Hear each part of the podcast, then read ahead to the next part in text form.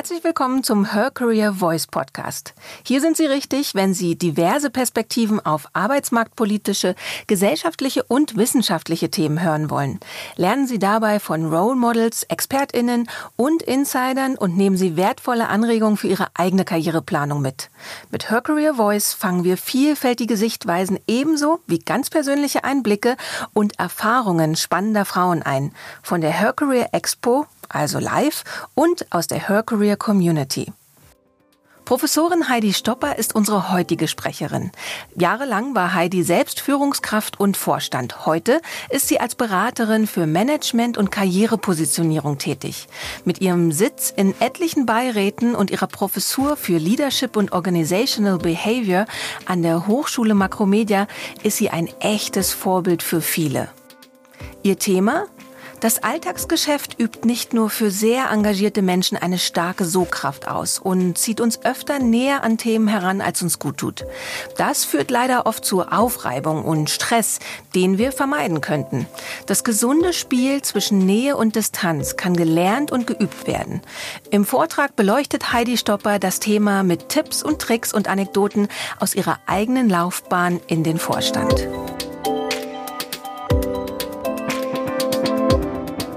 Idee war, jetzt irgendwie keine PowerPoint-Präsentation zu machen, sondern eher so ein bisschen was Griffiges für euch, so ein paar Tipps, die ich selber kenne und die ich bei meinen Kunden ganz häufig erlebe. Das erste ist das Thema Abstand. Das kennen wir alle. Wenn es sich so unheimlich schnell bewegt, hat irgendwie das Alltagsgeschäft so eine Sogwirkung auf uns und es zieht uns so nahe ran. Und das ist ein bisschen wie bei der Zentrifuge. Je schneller sich alles bewegt, desto enger drückt es uns hin. Und wenn wir so ganz nah auf den Themen dran sind, haben wir oft nicht mehr den professionellen Abstand. Und es ist nicht umsonst so, dass wenn man ganz eng drauf ist, passiert plötzlich das hier. Dann fängt es an zu reiben. Und das erlebe ich, habe ich bei mir selbst erlebt, wie schwierig es ist, professionellen Abstand zu halten im Tagesgeschäft. Das ist ein Dauerbrenner in aller meiner Arbeit mit meinen überwiegend sehr hoch allokierten Kunden. Und eines der wichtigsten Themen ist, Stress ist an sich nichts Schlimmes. Ja, ich, ich hüpfe jetzt auch mal ein bisschen hier vor, da fühle ich mich wohler, wenn ich näher zu euch rankomme. Stress ist ganz normal. Die Natur hat uns mit Stress als was Positives ausgestattet. Weil wenn wir den Tiger sehen, dann rennen wir schneller. Aber das funktioniert halt nur punktuell. Das funktioniert nicht, wenn es ein Dauerzustand ist. Und deswegen ist es so wichtig, dass wir uns bewusst machen, dass es überhaupt nicht ausreicht, abends zum Joggen zu gehen um den Stress abzubauen. Oder in Urlaub zu fahren. Heute Morgen habe ich einen Podcast gehört, das war ziemlich deprimierend, weil ich komme gerade aus dem Urlaub zurück. Und in diesem Podcast wurde Forschung besprochen zum Thema Erholung und Entspannung. Und da haben also mehrere Institute haben herausgefunden, dass die Entspannung eines selbst dreiwöchigen Urlaubs genau eine Woche anhält und hinterher der Zustand wie vor dem Urlaub ist. Ich habe noch zwei Tage, bis es wieder soweit ist. Also ihr erwischt mich noch in einem guten Zeitpunkt. Also allein das, wir rennen und rennen und rennen bei der Arbeit und dann gehen wir abends zum Joggen oder wir machen dann irgendwie zwischendrin Urlaub, scheint überhaupt gar nicht auszureichen. Und es gibt ganz viel Forschung aus dem Sportbereich. Ja, also die Sportforschung ist unheimlich gut mit dem Thema, wie gehen wir mit Hochleistung um, wie gehen wir mit Stress um. Und eigentlich wird heute mehr, mehr drauf gerichtet, wie wir entspannen. Weil Stress ist nicht ein Problem, Abwesenheit von Erholung ist unser Problem. Das heißt, was müsst ihr jetzt tun, um euch nicht aufzureiben? Ihr müsst euch Rituale schaffen über den Tag. Ich gebe euch ein Beispiel, wie ich es versucht habe, noch in meiner Zeit als Vorstand. Ich habe so ein paar Blöcke in meinem Kalender gehabt, die waren wie in Stein gemeißelt, wo auch meine Assistentin und meine Mitarbeiter wussten, in der Zeit ist es so, Punkt. Ja, selbst wenn da irgendwie ein Vorstand anruft, ein Vorstandskollege oder der Aufsichtsrat, in der Zeit mache ich was anderes.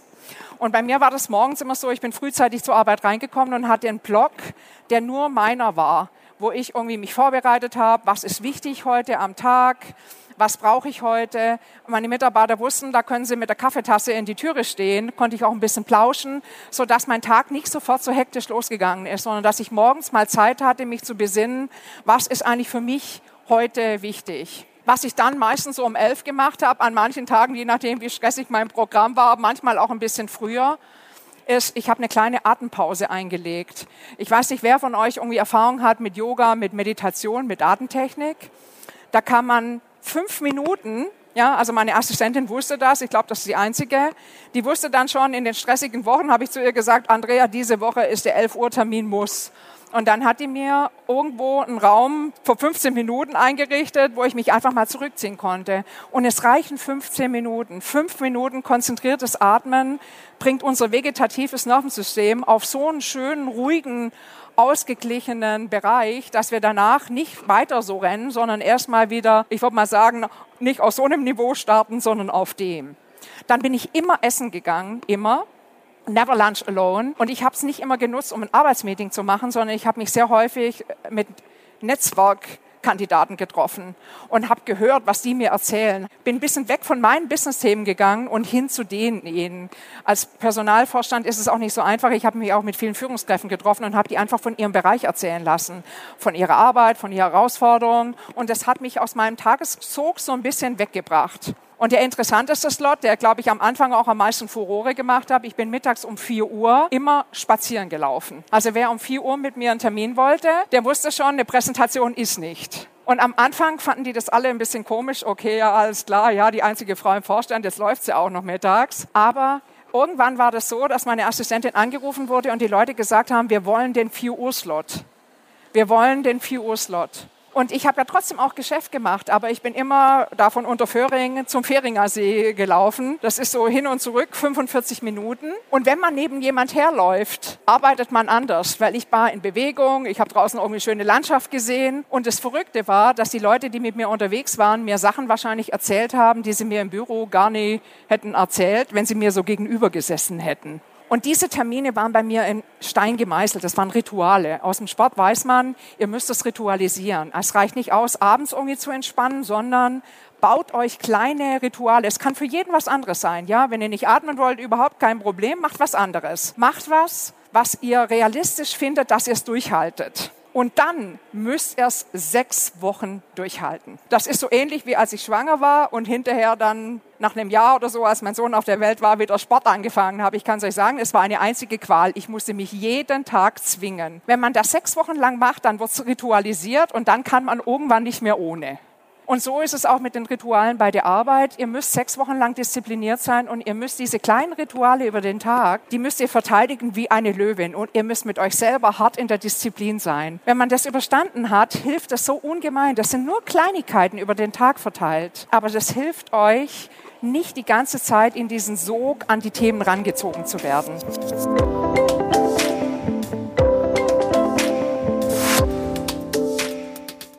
Der zweite ganz praktische Tipp, den ich tagtäglich an mir selber entdecke und aber auch an jeden meiner Kunden, glaubt nicht, was ihr denkt.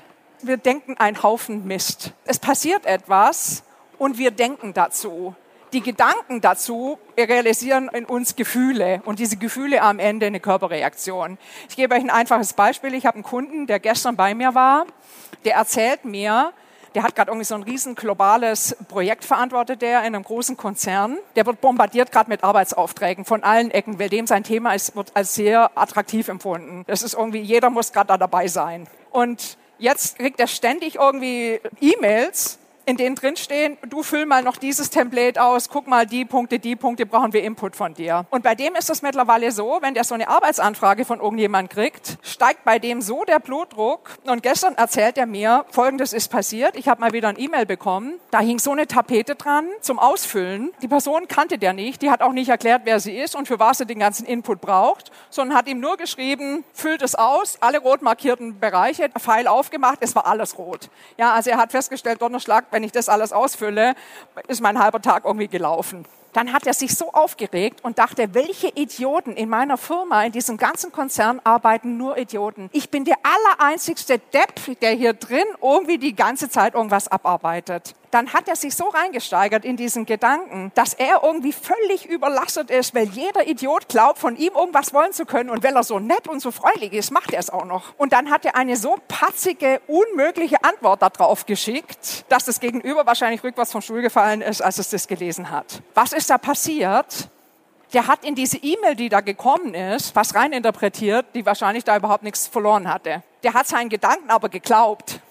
Der hat geglaubt, er ist wirklich der Allereinzigste, der in dieser Firma irgendwie was arbeitet. Und alle wollen nur von ihm etwas. Ja, glauben wir nicht, was wir denken. Dann haben wir mal angefangen, das aufzudröseln und dann ist letztendlich was ganz Einfaches dabei rausgekommen. Dann hat er festgestellt, okay, wenn jemand was schickt mir, wo nicht drin steht, für was der andere das braucht, hat es erstmal Priorität 93, dann legen wir das auf den Stapel Priorität 93. Das heißt, wir beantworten erstmal gar nicht. Gar keinen Blutdruck braucht man für das. Dann, wenn nach einer Woche eine Rückmeldung kommt, du füllt uns das doch bitte aus, dann kann man sagen, du gib mir doch bitte einfach mal den Kontext, weil ich verstehe überhaupt nicht, für was du das Input brauchst. Wenn der Kontext dann sinnvoll ist, dann kann man immer noch sagen, schau mal, ich habe vor zwei Wochen schon einen Report gemacht, zieh dir daraus, was du brauchst. Und man kann sagen, okay, derjenige, der mit mir zu tun hat, braucht es offensichtlich für irgendwas. Jetzt lass mich doch mal verstehen, wie wir irgendwie zusammenkommen. Und dann findet diese ganze Spirale der Negativität und vor allem dieses Hilflosigkeitsgefühl, das bei ihm eingestellt hat, findet nicht statt. Gibt euch ein anderes Beispiel, was ich sehr, sehr häufig im Übrigen von Frauen höre, dass wir Gedanken die Schuld geben für Dinge. Also ich dachte ja, mein Chef muss das mit dem Gehalt zuerst ansprechen. Deswegen habe ich nichts gesagt. Ich dachte ja, ich denke ja, ich mache mich unmöglich, wenn ich diese Frage jetzt stelle. Das heißt, wir geben unseren Gedanken die Schuld für unser Handeln. Und wie kommen wir jetzt raus aus diesem Ganzen? Wir kommen nur raus, gibt es auch sehr, sehr viel Forschung dazu, indem wir es aufschreiben. Und zwar, indem wir unsere Gedanken auf so eine Form aufschreiben. Also ihr könnt zum Beispiel, wenn euch was wahnsinnig aufregt oder wenn ihr sehr, sehr gestresst seid, könnt ihr aufschreiben, ich habe den Gedanken, dass die Person so und so ist. Oder ich habe den Gedanken, dass. Nicht aufschreiben, der ist ein Depp das ist der Gedanke, den wir da in dem Moment haben. Oder der behandelt mich furchtbar. Oder ich habe keine Wertschätzung. Sondern aufschreiben, ich denke gerade das. Gibt es ganz viel verrückte Hirnforschung dazu, die sagt, allein durch den Moment, dass wir unseren Gedanken abstrahieren, dass wir feststellen, dass es nur ein Gedanke ist, dass wir da hinschreiben, ich denke gerade das, bringt uns schon in so eine Seitposition, wo wir wie die Alten bei der Muppet Show, ihr seid wahrscheinlich zu jung, um das überhaupt zu kennen, das Format, so als Beobachter auf uns selber draufschauen und damit eine Chance zu haben, aus unserem eigenen emotionalen Aufgeriebensein so ein bisschen rauszutreten und von der Seite draufzuschauen. Und der dritte, ganz, ganz praktische Tipp ist, konzentriert euch auf das, was ihr beeinflussen könnt. Es gibt drei Bereiche, mit denen wir zu tun haben. Das sind drei Kreise, die so ineinander reingebaut sind. Der ganz kleine da unten, das ist das, was wir kontrollieren können. Auf das haben wir unmittelbaren Einfluss, das können wir gestalten. Das nächste hier, das ist das, was wir noch beeinflussen können. In Wirklichkeit ist die Verteilung eine ganz andere. Das da unten ist eine winzige Erbse, das ist ein kleines bisschen größer und der letzte Bereich, der ist der allergrößte. So, das können wir noch ein bisschen beeinflussen und hier außen gibt es etwas, das nennt sich in der Psychologie I accept. Da gibt es Bereiche, auf die haben wir keinen Einfluss und die umgeben uns trotzdem. Jemand aus einer anderen Abteilung macht dieses und jenes. Könnte man sagen, das ist nicht in meinem Kontrollbereich, definitiv nicht. Ist vielleicht noch in meinem Beeinflussungsbereich, aber es ist viel schlauer, sich auf die Dinge zu konzentrieren, die in unserem Kontrollbereich sind. Und wenn ihr mal überlegt, was euch den ganzen Tag aufregt und was euch aufreibt, sind es ganz, ganz häufig Sachen, die wir weder kontrollieren noch beeinflussen können, sondern die liegen in dem Bereich I accept. Und I accept heißt nicht, ich find's gut. Ein ganz einfaches Beispiel letztes Jahr mit der Pandemie. Das hat viele Leute wahnsinnig gestresst, weil sie nicht wussten, wie sie mit dem Zustand umgehen sollen. Und weil das sehr viel für sie verändert hat und für viele vielleicht auch zum Verschlechteren. Das ist was, da haben wir keinen Einfluss darauf. Und wenn wir uns wie so eine kleine Terrier an dem Thema festbeißen, ist es wie Don Quixote, der gegen die Windmühle ankämpft. Es ist wahnsinnig energiezehrend, aber es bringt gar nichts. Und wenn ihr euch jetzt mal überlegt, über was ihr euch alles Gedanken macht, nehmt dieses Schema einmal die Woche. Ist wirklich ganz einfach. Malt euch die drei Kreise auf, schreibt dahin I control, I influence, I accept. Und dann überlegt ihr euch mal, ob ihr euch wirklich im Wesentlichen um die Bereiche kümmert, die ihr kontrollieren könnt und die ihr vielleicht noch beeinflussen könnt oder ob ihr euch gerade über irgendwas wahnsinnig reinsteigert, das völlig außerhalb eurer Einflusssphäre ist.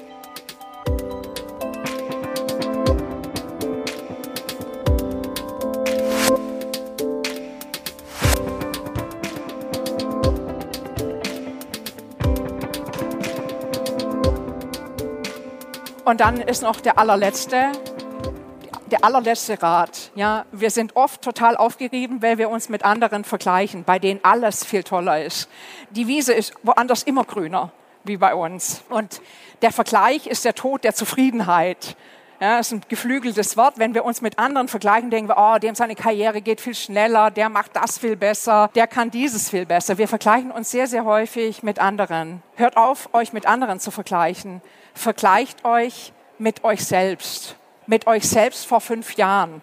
Überlegt euch doch nachher mal, wenn ihr hier weggeht, wo war ich vor fünf Jahren und wo stehe ich heute? was habe ich in den letzten fünf Jahren gelernt? Was habe ich erreicht in diesen fünf Jahren? Und dann vergleicht euer heutiges Ich mit dem, wo ihr in fünf Jahren sein wollt. Ja, wo will ich in fünf Jahren sein? Was will ich in den nächsten fünf Jahren lernen? Und dann kommt ihr viel stärker in so eine Growth Attitude, nennt man das in der Psychologie, wo ihr sehr stark drauf schaut, was habe ich schon gelernt, diese Kraft nutzt und sagt, ja, es gibt vielleicht noch Bereiche, die kann ich heute noch nicht so gut, aber das macht ja nichts, weil ich kann es noch nicht so gut. Ja, ich konzentriere mich auf diesen Horizont von in fünf Jahren. Nicht mit anderen vergleichen, sondern mit euch vor fünf Jahren. Und ich bin mir ganz sicher, jede von euch hat eine gigantische Lernkurve hingelegt in den letzten fünf Jahren.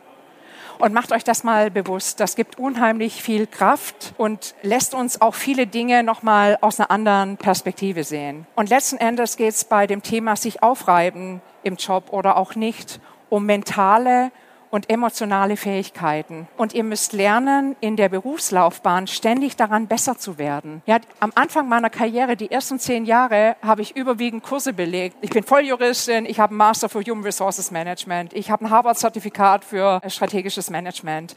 Ich war auf allen Business Schools dieser Welt. Ich habe eine Coaching-Ausbildung. Ich habe mich total darauf konzentriert, so unheimlich viel Know-how anzuschaufeln. Und irgendwann habe ich kapiert, das, was eigentlich wirklich entscheidend ist bis bei der Arbeit, sind nicht die Hard Skills, sondern ist unsere mentale und emotionale Fähigkeit, weil das lässt uns Konflikte gut aushalten, das lässt uns uns selber unheimlich gut managen und das ist die Kunst. Nicht so sehr immer nur aufs Fachliche zu schauen, sondern sich Raum zu schaffen, wo wir irgendwie auf uns als Mensch mit unseren Bedürfnissen und wo wir vor allem auf unsere Entwicklung unserer mentaler und emotionaler Fähigkeiten achten.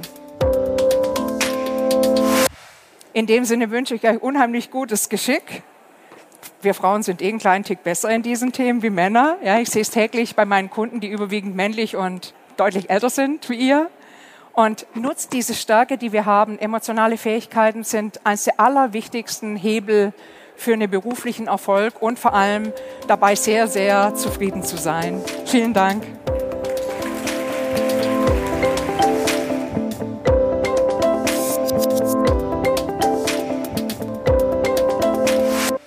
Wenn Sie jetzt Lust bekommen haben, in die Unterhaltung einzusteigen, dann besuchen Sie uns auf der nächsten Her Expo in München und netzwerken Sie zusammen mit tausenden ExpertInnen aus den verschiedensten Feldern. Oder fangen Sie gleich von zu Hause aus an, zum Beispiel über www.hercareer-landstates.com. Ob virtuell oder im Real Life, wir verknüpfen Sie gern. Wenn Sie gerade eine neue Herausforderung suchen, dann können wir Ihnen vielleicht über www.hercareer-jobmatch.com weiterhelfen.